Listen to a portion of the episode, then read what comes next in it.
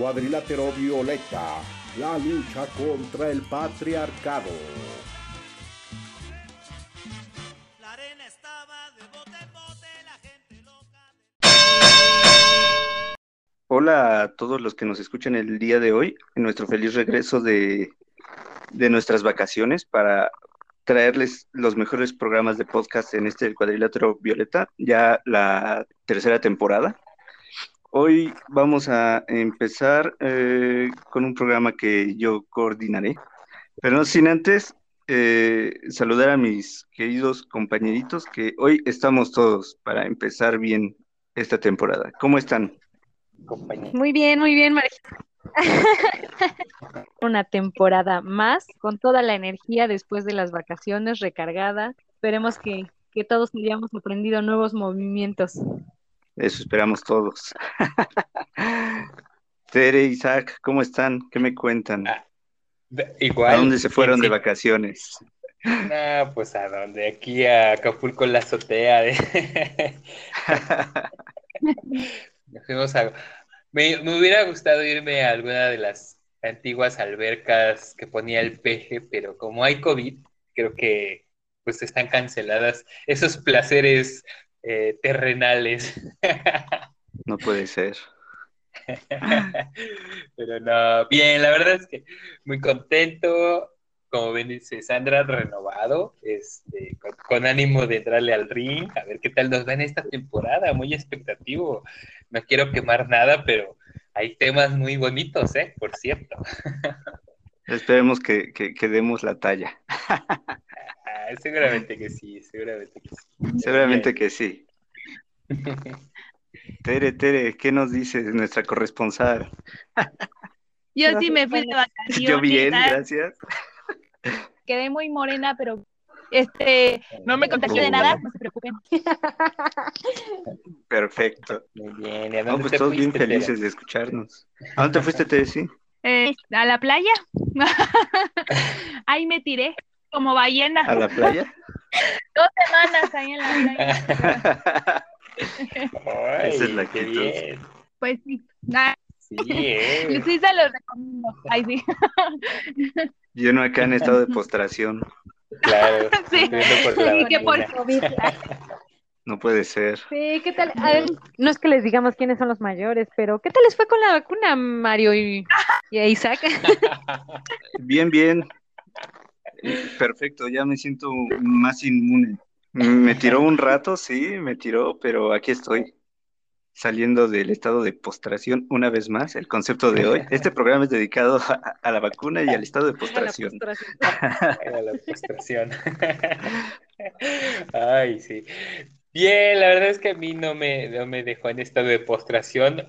Está fuerte, yo creo que sí. Eh, por ahí conozco a una o dos personas que no les dio. Y también no, no me dio temperatura, no me dio, no, no fue como alto mi temperatura, pero sí me dolió muchísimo el brazo, me estuvo doliendo un días y mm, me sentí un, como mareado y cansado, como una sensación de esas, como yo siempre digo, como una cruda después de, como una resaca muy fuerte y que te sientes así pues, como tembloroso. Sí, no, ni idea. No, no tengo ah, idea. Ah, bueno. Ya parece. Como si no supieran, compañeritas. Bueno, pues ahí luego les cuento. Un día que les pase, ojalá nunca les vaya a pasar. Consérvense así. Ojalá no les toque la, la AstraZeneca. Porque...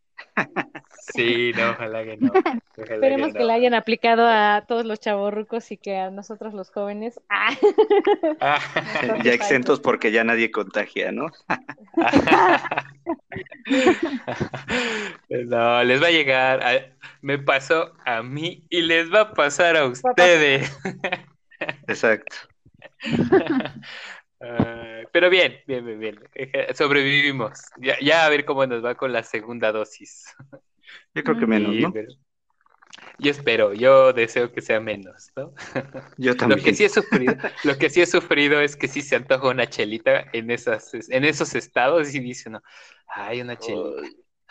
Para morirme a gusto. Para morirme a gusto. Y prohíben tomar. pues qué gusto escucharlos, escucharlos una vez más. Vamos a empezar hoy con nuestro tema, que está justamente enfocado a eh, la adolescencia, a este periodo eh, del desarrollo de, de, la vida de un individuo, como quieran llamarle, ¿no?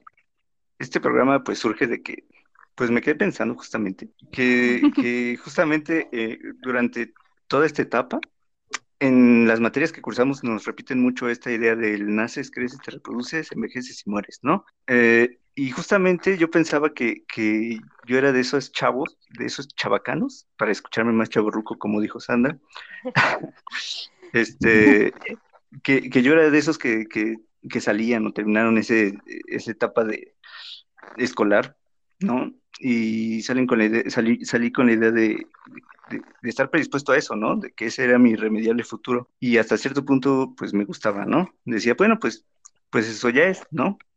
ya, ya uno se imagina, bueno, pues cuando tenga hijos o cosas así, ¿no? Pero bueno, volviendo a todos estos estadios, eh, recordemos que pues en el proceso de desarrollo de, de, que eres neonato hasta el adulto hay unas etapas de las que quiero hablar para ir viendo en dónde estamos parados dentro del tema, ¿no? Para irnos contextualizando.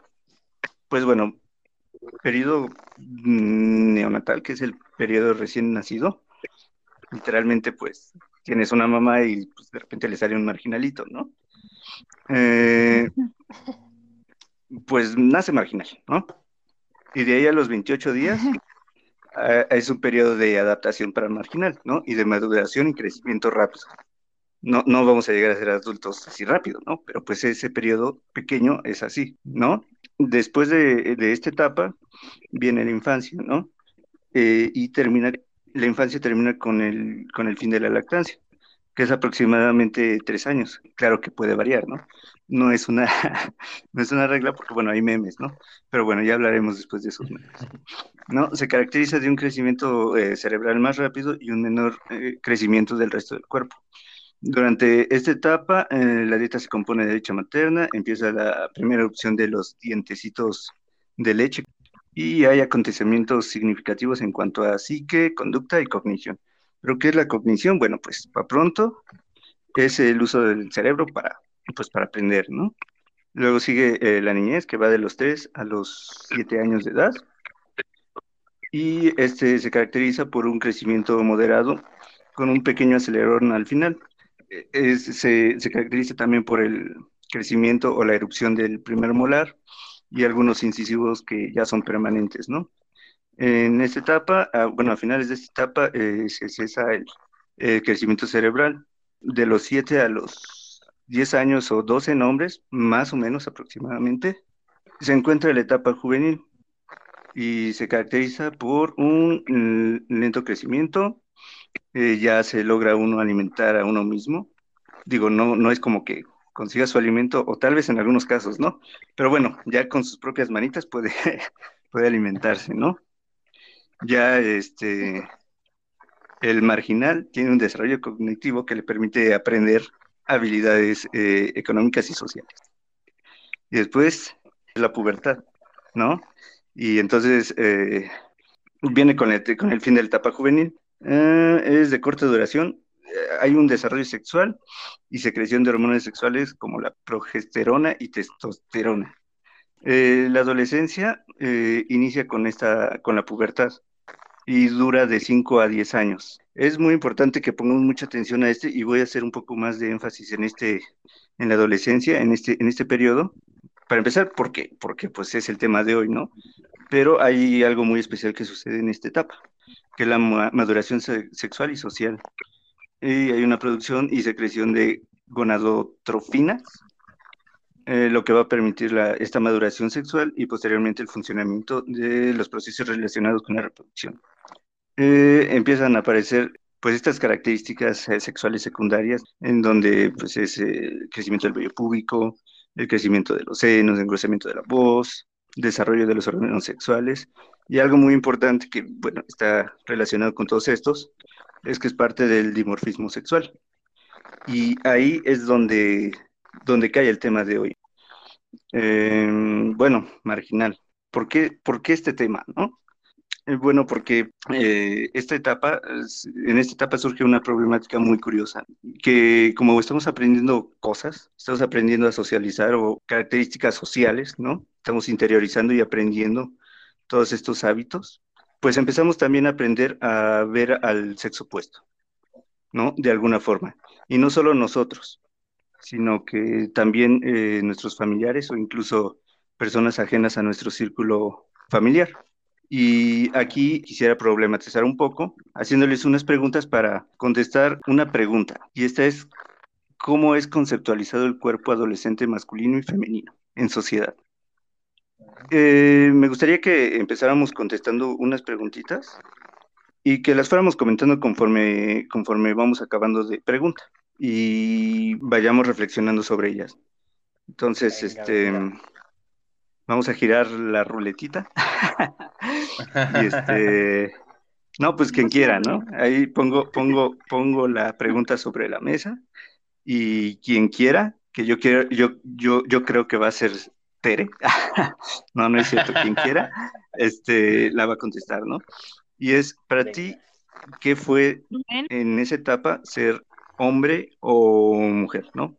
Dependiendo de sus casos. O sea, fue difícil, fue este violento, no sé, en qué sentido, en que probablemente sufrían algún tipo de bullying, pero que esté relacionado precisamente con, con el género, pues. Que si los molestaban en la escuela, que si no, cosas así. Para que sea un poco más fácil, eh, que esté en torno a la etapa en la que estuvieron en la secundaria y en la prepa. ¿Cómo era para ustedes ser hombre y mujer? ¿Qué, qué- qué- qué pregunta, querido Mario? Nunca es me que, lo es había que me saber, preguntado. porque es importante saberlo. Casi to- lo que Son las peores etapas de la vida. Sí, por Dios. Terror. O sea, güey, que por todo ese periodo de vida. Isaac, creo que, creo que estás en el programa incorrecto. Todo es de adolescencia. Ah, Si ustedes creían que el COVID no. les había pegado duro, al final les va a meter más buenos gua- guamazos. En mi pañuelo.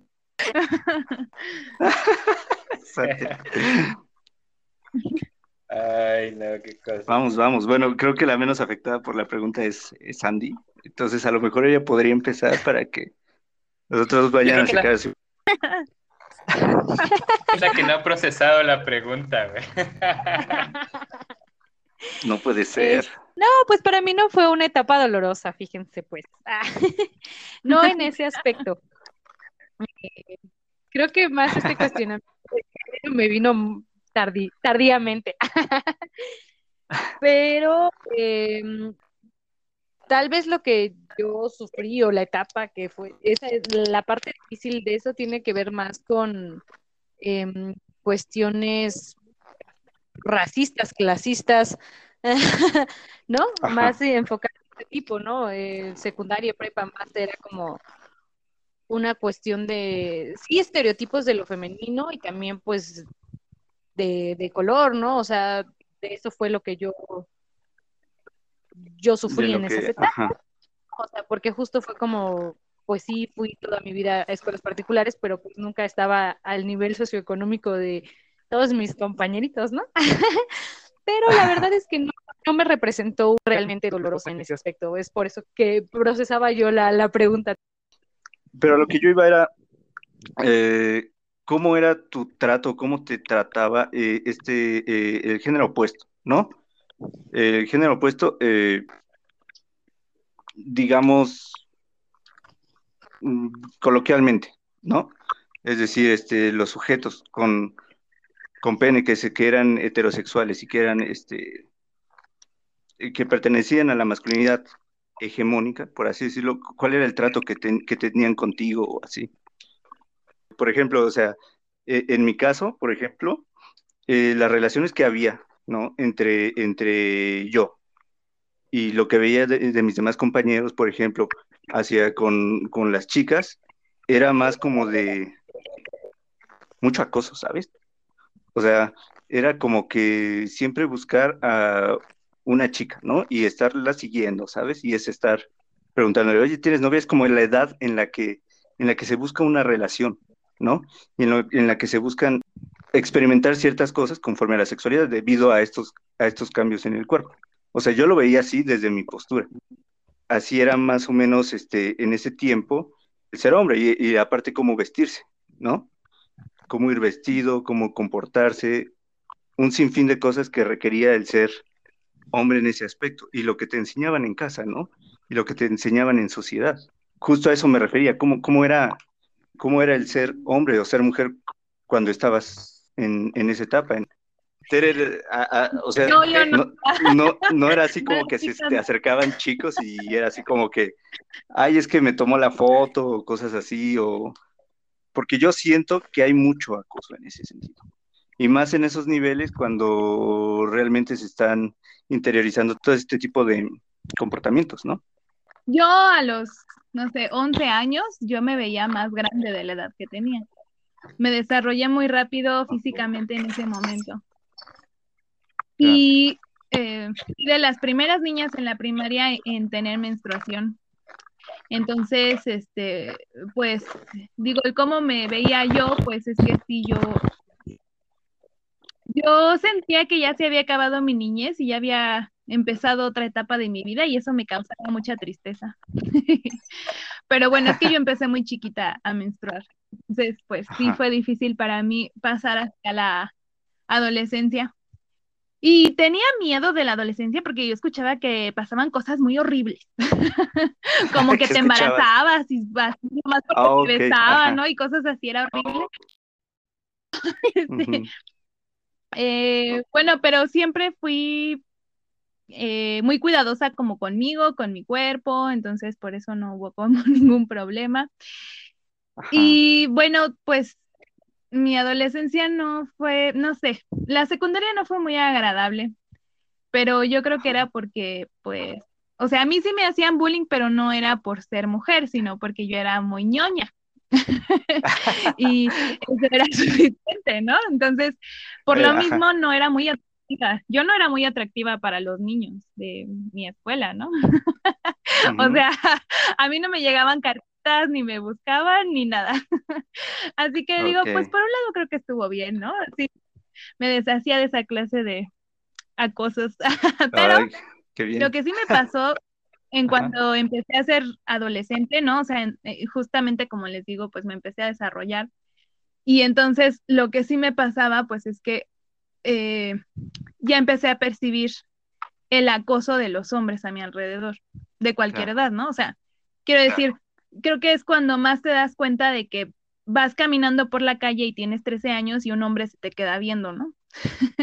Así, pero feo. O que eh, creo que todas hemos pasado por momentos en los que nos hemos sentido acosadas o incluso violentadas en un aspecto incluso sexual. Entonces, este, sí, fue ese periodo, bueno, de eh, secundaria y preparatoria en que pues sí, ya empecé a sentir ese tipo de cosas. O sea, ese fue mi mal acercamiento hacia el género opuesto Claro. en esa etapa. Sí, sí, sí, y es Ya. que es algo, algo, algo que yo creo que es muy común, ¿no? Y es que eso iba, o sea, por ejemplo, eh, de lo que, de lo que yo, a, a ver, dime, de lo que yo, yo dije sobre mi adolescencia, realmente, ¿qué es tan preocupante como lo que a ti te pasaba sobre este acercamiento de otras personas o adultos que ya te veían, ¿no? O sea, ahí hay una diferenciación muy clara. Sí, pero pues es que era justamente porque yo ya no me veía como una niña, pero, o sea, físicamente, digamos, o sea, como mi cuerpo, Ajá, exactamente. pero yo seguía siendo una niña y me seguía viendo como una niña a lo mejor de la cara, ¿no? Ajá, Pero creo que eso era lo que ya este les empezaba a parecer atractivo, lo que pues muy perturbador. claro. Tu compañerito Isaac. Me he perdido un poco de cosas porque no he escuchado muy bien completamente a las compañeras. Creo que mi conexión hoy no está muy, eh, muy estable, ya me cambié de lugar. Eh, pues nada, fíjate que no sé, pensaba un poco lo que alcanzaba a escuchar de la pregunta que hacías y era complejo, pues, ¿no? Mm, yo creo que no fui, siempre fui como muy introvertido y creo que en la secundaria me fui como animando a hacerlo un poco menos, pero nunca pude en realidad eh, mm, serlo como... Tengo yo dos referentes de ser hombre, por ejemplo, en la secundaria, muy claros. Uno era mi personalidad muy introvertido, no metiéndome en problemas, por ejemplo, ¿no? O teniendo ese temor y teniendo muy claro que había un sector de los hombres que sí lo era, ¿no? Que sí había otro eh, sector de hombres que se juntaban entre ellos, que eran violentos y agresivos con los demás, que se metían en problemas, eh, que eran como muy contestones con, los profesores. Me ha costado muchísimo, a mí me cuesta mucho a la fecha como, eh, como estar dentro de estos círculos de convivencia masculina. Sí, claro. Por lo general yo tenía mis amigos, sí, siempre fui como de hombres, convivir, pero fue como una cosa extraña. Éramos como, como muy a veces hasta ñoños en cierto sentido, porque nos íbamos a ver el fútbol y que aún así reproducíamos un montón de cosas raras, ¿no? Nos íbamos a fútbol, nos íbamos a, a jugar maquinitas, ¿no? Nos íbamos ah, Fueron como las primeras experimentaciones de irnos a tomar, de ir a fumar, por ejemplo, ¿no? Y, y sí, claro, también estas, estas primeras atracciones de esta, esta compañía bonita, esta atractiva. Y sí, claro, seguramente y hacíamos referencia eh, pues a, su, a su crecimiento corporal. Que yo recuerdo haber sido muy soso quizá en ese sentido, porque nunca pensaba como en algo más, como pues sí, más sexual genital, ¿no? Sino más bien era como, que me haga caso. Ay, es que es muy bonito con esta parte de, las inseguridades que también van surgiendo. Porque había como cierta vivencia, cierta experiencia, que sabías que había como cierta competencia, digamos, y no sé, era como, como fuerte esta parte. Entonces, esa es un poco mi experiencia en la secundaria. Hay como más particularidades, ¿no? Pero creo que con esta pregunta que hacías de, del género ser hombre y ser mujer, creo que para mí era esa parte, ¿no? Eso implicaba. Eh, ajá, eso explicaba en la parte masculina. Pero sí, muy claramente, por ejemplo, otra experiencia que recuerdo, mis primeras sensaciones y mis primeras experiencias de pelearme con otro hombre fueron en la secundaria. Y no se volvieron a repetir. O sea, hay como una experiencia rara, porque fue la única ocasión donde lo llegué a hacer, ¿no? y me llegaron a, ahora sí como dicen, a cantar un tiro, como se decía. como se decía, como decimos los chaburrucos. como decimos los chaburrucos ahora. Así y de mirar, también pelearse a, otros compas, ¿no? Y de saber, y de esa sensación de, es que ese güey es respetado porque ese güey, no hay nadie ese güey, ¿no? Ajá. Que quizá la llegué a vivir más adelante, ya en otro contexto, con los porros, por ejemplo, en la preparatoria. Ah, sí, sí, sí. Pero digamos, esta cuestión de verlo, de que te provocaran, pues, de que no podías mirarlos, no sé, hay todo un lenguaje ahí con respecto a esa, esa convivencia. Pues es que es una convivencia más como de dominio, ¿no? Claro, claro, claro. ¿No? O sea, es como, como aprender a, a ser dominante, ¿no? Y son esos círculos sociales entre, entre amigos o conocidos o compañeros que, de la misma escuela en donde, en donde se da esa relación y donde ese, ese aprendizaje de ser dominante se da, ¿no? claro. Y, y así como, como, tengo una preguntilla sorpresa relacionada con esta, yo creo, que me acaba de surgir, y es, um, ¿cómo decirlo? Alguna frase o qué acción viste que eh, eh, ejemplificara esta, esta, pues esta diferenciación de roles y de, y de conductas en la adolescencia. Que dijera, y yo voy a poner un ejemplo para que no, no, se pierda mucho, ¿no? Yo recuerdo, por ejemplo, este, que en alguna clase de, de, de, matemáticas, no sé si decirlo, ¿no? este, estábamos todos, ¿no? Estábamos todos precisamente en las bancas, pues, el profesor está adelante, ¿no? Y, invitó a una chica a que pasara a resolver un ejercicio. Y esta chica estaba más desarrollada que las demás, Ah, ya parecía de ajá. otra edad. Y entonces cuando se Sí. paró fue como que un, un, un grito al unísono, y chiflidos y, y cosas como agradeciéndole al profesor, ¿sabes? O sea, diciéndole, ay, gracias, profe, quién sabe qué, y cosas referentes a su cuerpo. Ajá, ¿no? sí, sí, sí. Y Ajá. bueno, eso sí, de por sí perturbador, ¿no? Claro. Eh, el, el profesor no hizo nada, ¿no? Claro. Esa, esa para mí fue, por ejemplo, una, una de las, de las, es- pues sí, de, de- de las acciones a esa edad que Ajá. me empezó como que a abrir, decir, güey, ¿qué, qué está pasando? ¿No? Claro. No claro. sé, ustedes, a ver, díganme alguna experiencia o algo que les hayan dicho, que les hayan contado, ya sea de su familia o que hayan vivido en esa etapa. Yo me acuerdo que yo estuve en una secundaria que yo ahora lo pienso y creo que fue un ambiente muy conservador. Y los profesores también me parece que tenían así como que su mundo chiquitito. Pasaba que, que este, yo en la secundaria ya escuchaba de compañeros que habían empezado a tener relaciones sexuales. Y a mí sí se me hacía muy, este, pues no sé, e- era como, pues, extraño y cómodo. Una vez un profesor, no sé por qué nos habló de eso, pero nos habló sobre un video que estaba circulando de una, una muchacha coqueteando con otros niños el video y este y como quitándose la ropa y así, ¿no? Y él, o sea, él nos lo contó, pero como diciendo de, ay, o sea, esa niña está loca y es una cusca y es una zorra. ¿Y por qué lo comenta, no? solamente Mm, Pues es bien interesante, María, esta parte, porque una imagen, una imagen. mm, Imagen, frase, que hayas visto, no que tú hayas hecho, ¿no? O sea, sino que claro. hayas vivido, que hayas visto, que hayas dicho, wow, ¿no? O sea, neta, no, no, no puedo creer que esté pasando esto, no creo que lo hayan hecho. Que te haya Pues despertado esta, esta conciencia, pues.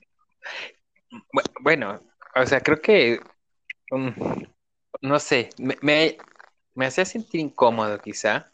No sé si me despertó la conciencia tan chico, porque creo que eso, mm, creo que eso lo he ido adquiriendo con el paso del tiempo y ya he sido más consciente más grande, por desgracia, ¿no? Me hubiera gustado ser más chico consciente de que eso estaba mal y que eso era violencia y eso era Sí, agresiones. eso pensaba, claro.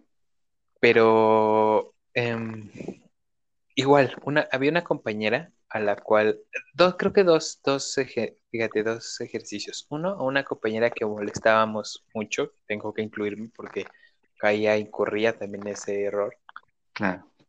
que tenía unos senos muy prominentes. Ah, ya te podrás imaginar el- las cosas que, que, que le decían, ¿no? Los apodos, las Claro. referencias, que hoy lo veo y digo, uff, ¿cómo nos pudimos atrever a hacer esas cosas? Y la otra, una chica que no era muy agraciada, fíjate, ¿no? Y yo creo que eso era la parte más mm, fuerte, porque recuerdo, nos reencontramos hace unos años y llevó un cuaderno. Esta chica propició el reencuentro de la gente de la secundaria y llegó un cuaderno y revisé lo que le puse y le puse una cosa muy, muy, muy loca, lo recuerdo muy bien. Le puse, se llamaba Aurora o se llama Aurora. Aurora, si me escuchas, saludos.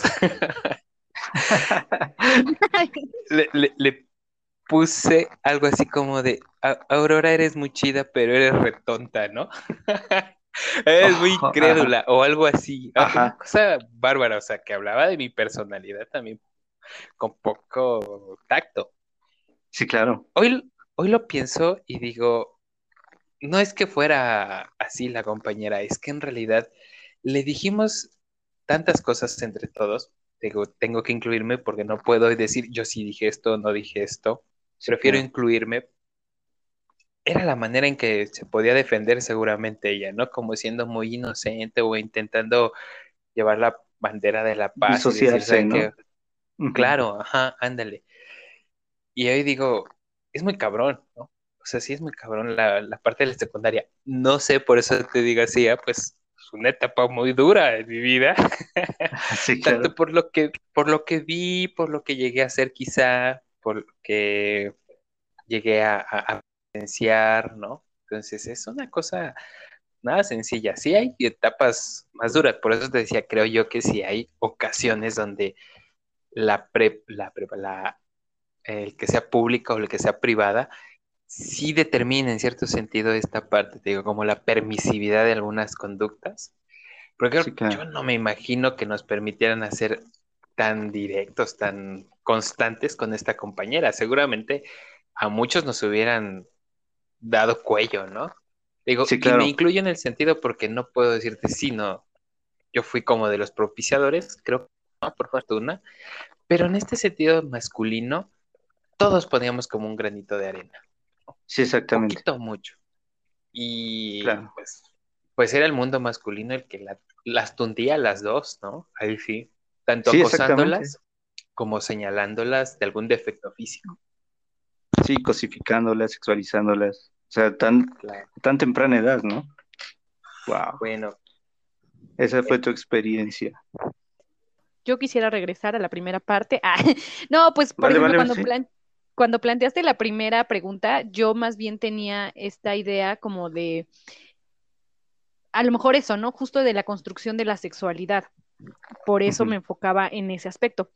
Pero ya planteándolo con esto y con estos nuevos retos, pues creo que mi experiencia es parecida a la de Tere, ¿no? Es decir, em, la- lo que yo me enfrenté desde secundaria, prepa y esto, era saber que yo no estaba eh, en los cánones de belleza, ¿no?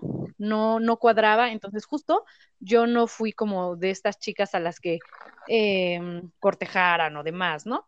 En esta actitud como de, de parte del, del sexo opuesto. Eh, por otra parte, pues sí tenía como tal vez ese eh, más, a, como les decía, ¿no? Una cosa más de clase, una cosa más de el color de piel y cosas así. Eh, y también me enfrenté a la parte de, pues igual que Tere, yo me desarrollé súper rápido en secundaria, yo ya prácticamente tenía el cuerpo que tengo ahora, ¿no? Entonces, em, esa parte sí fue un poco difícil, pero yo la sentía más, em, bueno, no era parejo, no voy a mentir. Ah, sí, Ajá. estaba pensando que las mujeres, ¿no? Porque las mujeres eran las que me hacían notarlo más como en una cuestión de comentarios, pero por los hombres también, ¿no? O sea, si bien yo no pertenecía a, a este grupo de chicas consideradas bonitas, sí se me hicieron bromas desde muy, desde esa edad, pues, como en el estilo de, eh, sí, ya sos una rusa y cosas que yo de repente no entendía a ese nivel, ¿no? Era como, ¿qué pedo con esto, no? Ajá, claro. Eh, pero, em, pues creo que me ayudó un poco mi carácter, que soy como un poco más rebelde. Eso fue lo que me marcó a mí, ¿no? O sea, sí, más ruda y que también yo no encajaba en los cánones porque yo era también muy ñoña, pero no, o sea, por ejemplo, tenía muchas compañeras o compañeros que se definían así como ñoños y entonces el bullying les caía desde ese aspecto. Y creo que a mí no me cayó porque yo era un poco más rebelde, ¿no? Yo era como un poco más contestataria, así como de, eh, estúpidos, Estúpido. estúpidos, idiotas, déjenme en paz, ¿no? Entonces, sí, claro. incluso, pues no, no me, no me llegó tanto por ahí, pero sí fue como un reto constante, o sea, siento que fue mi posición de afrontar las cosas, em, decir, bueno, yo no pertenezco a este grupo, el otro grupo como del estudio, que porque generalmente se divide así, ¿no? o eres Ajá. bonita o eres estudiosa, ¿no? Porque no quiero decir ni siquiera Ajá. inteligente. Sí, claro. Eh, y eso eh, también ya cuanto a experiencias, a mí me tocó, por ejemplo, que maestro que era como muy súper guau, pero porque justo él hablaba de estas cosas, ¿no? De repente él hablaba así como de, ay, pues les voy a contar una historia interesante. Ustedes saben qué es la lluvia dorada o el sexo anal y cosas así, ¿no? Que yo Ajá. también decía, como, mm, o sea, como el acercamiento con los alumnos por esta parte sexual, ¿no? Y como esta cosa de avidez sexual y de buscar el desempeño y el interés y cosas que nadie te cuenta. Pero pues claro. también caen ciertos estereotipos, ¿no? También justo qué le estás diciendo, o sea, porque no había de por medio, y no quiero decir que haya prácticas sexuales que sean buenas o malas, pues, Creo que es contenido sexual, a mi parecer, demasiado precoz, podría ser esa la palabra. Sí, claro. Se reafirma, ¿no? O sea, es que, híjole, ¿no? E-, Es, creo que es notorio este eh, cómo les fue, cómo nos fue al sector masculino y al femenino en ese sentido, ¿no? Y es que si encuentras bastante, es lo que le decía Isaac, ¿no? Bastante sexualización, bastante cosificación, esto de, de, de, estereotipos de, de lo estético, de lo no estético y todo esto, ¿no? Y que sobre todo genera una preocupación muy grande, muy grande en el sector femenino, ¿no? Yo siento que es el más perjudicado. ¿Qué, dicen? Y, yo lo veo, yo veo, y yo agregaría además de esto, fíjate que las escucho y que yo también me escucho a mí que comparto, violencia, ¿no? Violencia. Es que nos estábamos violentando desde entonces, pues. Exactamente. Entonces, a nuestra manera y a nuestra forma de entender, pero nos estábamos agrediendo, o sea, estos señalamientos físicos, este, llamarte, este, acosarte, pues, ¿no? O sea, es lo que hoy como adultos, pues estamos atoradísimos, ¿no? Hoy lo entiendo y digo, chales. Sí, claro.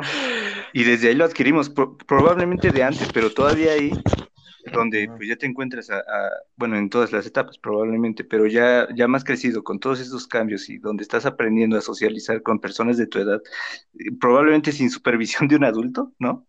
O con menos supervisión. Entonces, pues te desatas y todos, todos empiezan a, a recurrir a, a estos roles, ¿no? Sí, Está muy, sí. muy, muy, muy, muy marcado, muy gacho. Y, y por el otro y- lado, soy, y por ejemplo, en mi caso, y por el otro lado, de alguna manera, aunque creo que ahí sí soy muy ñoñoño, soy pues, ¿no? Soñando por el otro lado en lo personal, por ejemplo, con el amor romántico, ¿no? Con que Exacto. si haya una, alguien que te, bueno, el amor romántico de todo su esplendor, porque obviamente que te hiciera caso la niña linda, ¿no? La niña guapa, la que era la deseada. Sí, exacto. Entonces, bueno, que estábamos jodidos, compañero. Sí, pues sí, ya me di cuenta. Sí, No, sí. No, pues es un refuerzo, ¿no? Justo como yo lo había visto en esta etapa de, de neonatal y de, pues ya este, de, de bebés y toda esta parte, pues digamos que nacemos sin, sin ninguna base, ¿no? Y creo que justo la adolescencia es donde todas estas como cosas o estos mensajes encriptados que nos fueron dando en toda la, la niñez, porque hablo pues desde que, desde que nos asignan un nombre, desde que nos asignan Claro. un sexo en, las, en, lo- en el registro, eh, en las actas de nacimiento, desde que nos dan colores, desde que nos ponen cierta ropa, o sea, son mensajes que ahí están, ¿no? Y que Sí, al claro. final eh, los terminamos de traducir en esta parte de la adolescencia, ¿no? Ahí cobran significado y ahí justo eh, pues refuerzas, ¿no? Con estos grupos de pares, de, de pares masculinos, pues, de mujeres, de cómo actúas ya en convivencia con, con la sociedad, porque creo que como adolescentes, antes de ser adultos, es como el- la primera inserción social fuerte, de buscar grupos, de buscar pertenencia y de cómo ahí todos estos significados, bueno, todos estos mensajes se, se descifran, ¿no? Y toman ya realmente fuerza. Exactamente.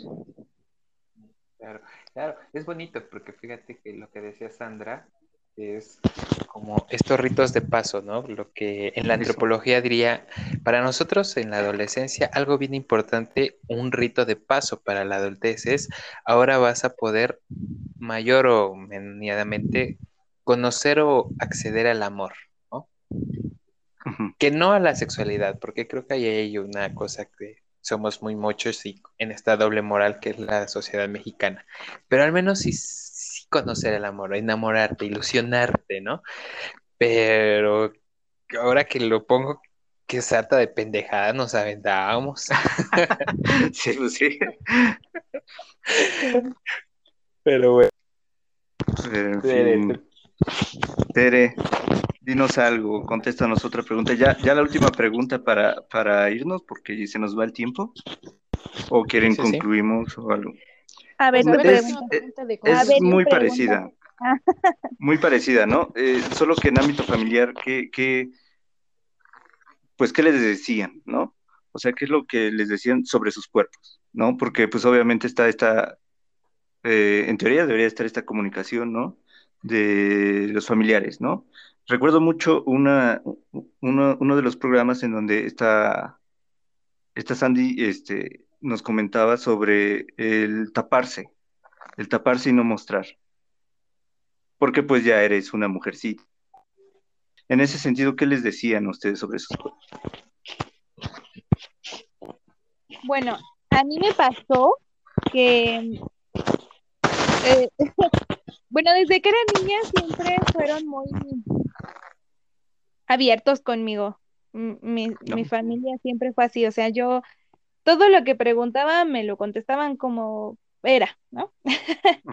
Entonces, yo no tenía como muchas eh, tinieblas al respecto sobre mi cuerpo, sobre lo que iba a pasar y así. Pero lo que sí se me hacía chistoso es que, bueno, lo que les decía al principio del programa, que desde niña me hablaron sobre la adolescencia, pero a mí se me hacía como que parecía la peor cosa que te podía pasar en la vida. Y tal vez sí. Este, este, pues es que eran desde los cambios físicos, ¿no? Que te decían que pues ibas a crecer y crecer dolía. Y pues uno como mujer pues iba a menstruar y pues eso también dolía. Y luego eh, los hombres se iban a acercar y pues tú ibas a tener que cuidar tu cuerpo y tú ibas a tener que buscar la forma de no embarazarte porque ellos te iban a querer embarazar. Entonces, yo realmente le tenía miedo a esa etapa. Yo decía, "Ay, yo no quiero llegar a esto que- a los 15 y, o sea, no, ¿no? Sí, A mí me daban miedo esas cosas. sí, es comprensible. Al final no fue tan, tan horrible. Digo, sí lo vi. lo contaron. En mis primas lo vi, la mayoría de mis primas empezaron a tener hijos a los 15 años, ¿no? 14, 15 años. Pero em, no, creo que yo lo viví más tranquilo de como me lo contaron, pero sí era mucho de, de que tuviera mucho cuidado. Y pues obviamente me, me decían cosas como que no debería de acercarme demasiado a los hombres porque podían ser malos. Y bueno, en ese sentido quiero decir que tristemente es algo que seguimos pensando todas las mujeres en cierto sentido. O sea, los hombres son un peligro para nosotras y lo sabemos. Y eso no se me ha quitado, ¿eh? Muchas veces los hombres me dan miedo, No, pues sí. Pero Es creo que tengo justificación también en pensarlo, ¿no? En cierta, en cierto sentido. Claro, pues es que sí, sí hay cierta verdad ahí, ¿no?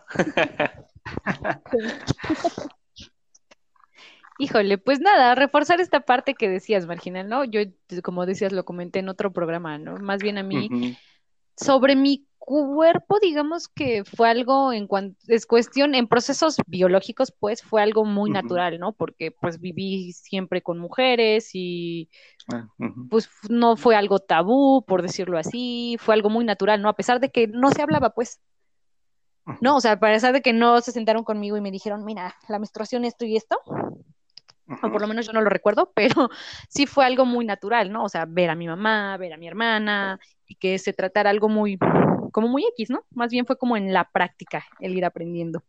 En donde tuve más conflictos, pues fue justo esta parte, ¿no? De, de tener un cuerpo, pues, más desarrollado para mi edad o que llegó al desarrollo en un punto muy, muy temprano. Em, es lo que decía, ¿no? A lo que me refería con estos mensajes como cifrados que nos dan, ¿no? Esta parte de Sí. que esta ropa no, no uses esta ropa, ¿no? Y yo decía, ¿pero por qué? ¿No? Y entonces constante Sí. así como, no, no, y siempre tuve muchos problemas en casa por eso, ¿no? Porque, no sé, digo, no, yo nunca he sido como muy tapada y así. Entonces a mi mamá siempre le ha causado un conflicto horrible, ¿no? Porque desde pequeña como, no, es que eso no te queda. Y yo, ¿pero por qué? Si está bien bonito, ¿no? O sea, no llegaba a entender esa cuestión, ¿no? Para mí era algo que me gustaba y yo dije, yo quiero usarlo. Sí. Y al final se, se volvió una forma de rebeldía, porque para mí, pues, ah, pues mira, ya estoy un poco más grande, ahora me pondré esto que yo quiero. sí, es bien difícil, ¿no? Bueno, sí, ya, ya es otro tipo de, de trato, ¿no? Ya, pues ya, ya, ya eliges tú, ¿no? exacto. Pero sí, Pero al yo final imagino que. como esta idea justo también que decía Tere, ¿no? Esta idea subterránea o ahí medio escondida de decirte, los hombres son malos, los hombres son puercos, ¿no? Y entonces, también lo que hablamos en otro, en otro programa, ¿no? Eh, como revictimizar a la víctima, o sea, decir, es que ellos son así y entonces tú no puedes salir a la calle vestida así, porque si tú sales a la calle vestida así, estás dando paso. Ajá. Sí, claro, y es tu culpa si te hacen algo, ¿no? Sí. Exacto. Y pues de ahí, pues siempre ha habido como un tabú de la sexualidad en mi familia, ¿no? O sea, ya como en tal, la sexualidad es algo que casi no se menciona, ¿no? Claro. O también es diferente, tal vez la edad, ¿no? O sea, yo lo veo ahora porque en mi casa, pues, por ejemplo, a mí no me dejaban que yo llevara, si yo tenía novio, no, no se podía saber, ¿no? No. Ah, sí, o sea, era como el secretito. y de repente este, yo me encontré a mis veintitantos con ese conflicto, ¿no? O sea, con esta parte de no, no, no, no, no, yo no le digo a mi mamá, no le digo a No, mamá, no. no, eso representaba como nombrarlo en casa, ¿no? Así como, Oh, sí. así te vas a pasar y, así, ¿no? me los presentes, ¿no? Cosas así. Entonces sí ha sido Hasta como, que Hasta que sea el bueno. hasta que- Exacto. Pero te das cuenta que es un chorro de cosas justo aprendidas, ¿no? Y que ahora, por ejemplo, que yo soy muy gra- más grande, pues, y que a lo mejor justo se rompe la barrera como de ser niña. Yo veo, por ejemplo, en mi mamá como estas ganas más de abrirse en esos temas, ¿no? Y la necesidad incluso de ella de abrirse a esos temas, porque los tienen también tan guardados que de repente ahora ya me cuenta cosas de ese estilo, ¿no? En, en esas cosas. Y yo lo aprecio un montón, ¿no? Pero claro, me doy cuenta que es algo bien difícil. y creo que eso también es como una de las cosas que pasa en casa, ¿no? Con, con esta sexualidad que parece que no debe existir en las mujeres. Exactamente. Que parece que no debe existir, pero que constantemente se le está recordando, ¿no? Así es, así es. Pues es hora de despedirnos, amiguitos. Algo que quieran decir sobre el tema del, día de hoy. ¿Qué encontraron en, en estas diferencias entre, entre las- la vivencia de la adolescencia entre el sector masculino y femenino? Digo, no, no sé si sea hoy así, eh, hoy en día sí, pero bueno, al menos lo que nos tocó, ¿qué encontramos? Bueno, pues yo que sí, hay muchos orígenes de muchas cosas que hoy como adultos padecemos, ¿no? Que es esta Ah. parte de la violencia, esta parte del sojuzgamiento corporal, del, pues del acoso, del, del, sí, de esta práctica que como adultos se agrava más. Creo que ya estuvo ahí, ¿no? Eh, que hubiéramos, creo que tenido una vivencia distintísima si hubiéramos tenido una buena, una buena guía y una buena crítica o alguien que nos educara de una buena manera. O sea, Sandra, creo que hubo mucha información, pero una sobreinformación y una información muy sexualizada también.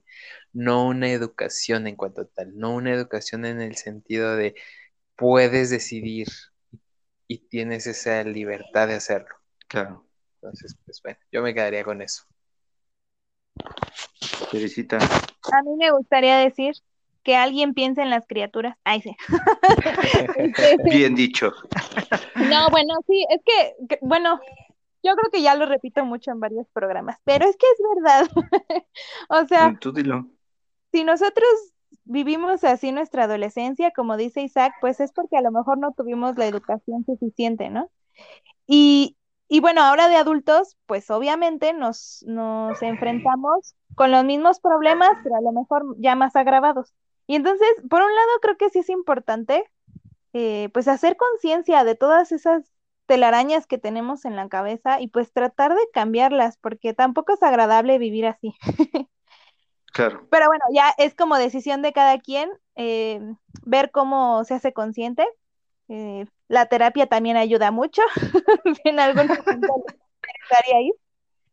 Pero Claro. también creo que es importante entonces pensar en las nuevas generaciones. O sea, si ya nos dimos cuenta de cómo ha sido nuestra educación y que está llena de violencia y que está llena de eh, prejuicios, y entonces, bueno, sí, pero entonces ¿hacia dónde vamos, no?